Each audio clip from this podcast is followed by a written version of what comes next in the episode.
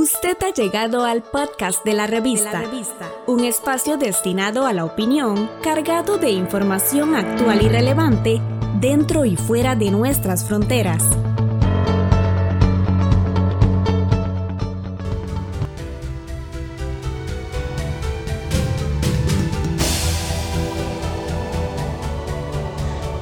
Mi nombre es Juan Pablo Sáenz, investigador del Centro de Investigación y Estudios Políticos, el CIEP, que es un centro de investigación de la Universidad de Costa Rica, que entre sus principales actividades se encuentran los estudios de opinión sociopolítica que se realizan periódicamente. En este caso, en noviembre, realizamos la última encuesta del año a 969 personas mayores de edad de todo el país que nos permitieron obtener algunos hallazgos y resultados. Entre ellos se encuentra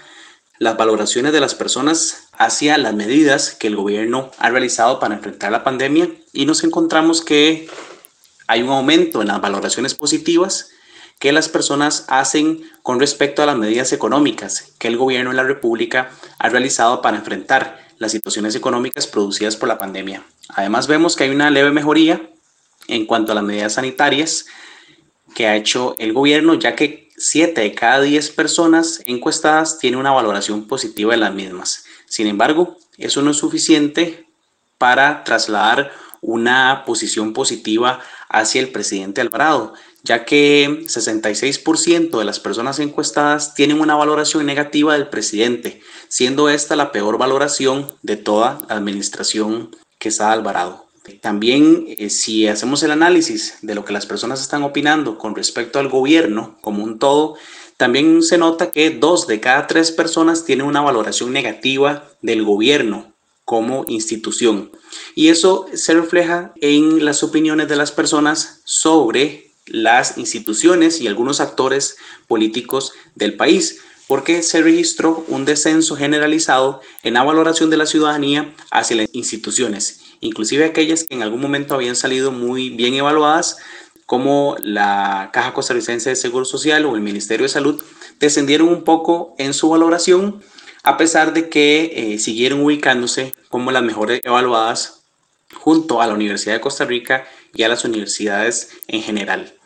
Las peor evaluadas son las que sistemáticamente se han venido registrando, que son las instituciones políticas, que las personas no valoran en términos generales de manera positiva, sino que más bien piensa que su valoración es bastante baja, y refiriéndose a los partidos políticos, el gobierno y la asamblea legislativa. A pesar de que estamos en un contexto donde hay bastantes valoraciones negativas frente al gobierno, al presidente y a las instituciones. Realmente lo que también se ha evidenciado es que se mantiene un apoyo a la democracia. En otras palabras, aunque las personas tienen una valoración negativa del gobierno y del presidente del momento, sí apoyan al tipo de sistema político que tenemos, que es un sistema democrático. Y eso es una buena noticia, sobre todo por estos momentos tan complejos, tan difíciles en términos de la salud pública, en términos políticos, en términos económicos, que siempre generan riesgo de que eventualmente pueda surgir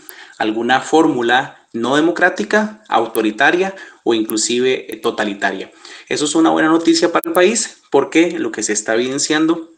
es que la mayoría de las personas, un apoyo importante a la democracia, que inclusive implica que el promedio que se mide en, este, en esta encuesta ordinaria de noviembre es inclusive superior que el promedio de los últimos 15 años y más alto que antes de la pandemia. Entonces, hay buenas noticias en esos términos porque la democracia continúa resistiendo a pesar de los embates que ha sufrido producto de la pandemia y las diversas situaciones eh, complejas que el país ha estado enfrentando. También le preguntamos a las personas cuáles son los principales problemas que considera que tiene el país actualmente y registró que el desempleo es el principal problema del país, seguido del costo de la vida y situación económica. Y por último incorporó como tercer principal problema la mala gestión del gobierno.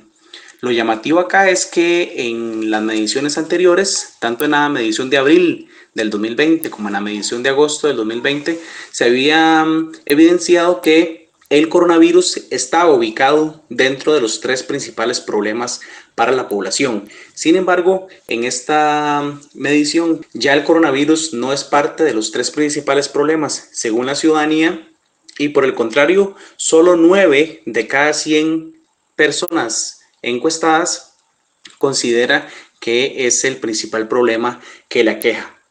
Entonces, lo que vimos en abril del 2020 fue un efecto túnel donde las personas se concentraron principalmente en el tema del coronavirus, dejando un poco de lado los otros temas, pero que conforme ha venido pasando el tiempo, las personas consideran que vuelve a aquejarles. Y nos referimos principalmente al tema del desempleo, a la situación económica, que eh, han venido formando parte del registro de principales problemas que tiene la ciudadanía en el país. En síntesis, lo que se evidenció en abril del 2020 fue un momento difícil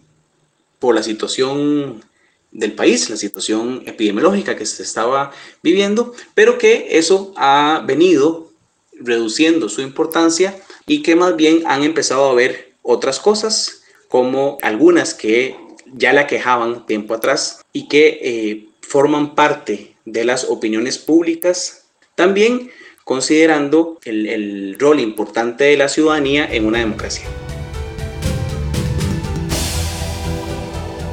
Estamos en las plataformas de Spotify, Apple Podcast, Google y Anchor como la revista. La revista.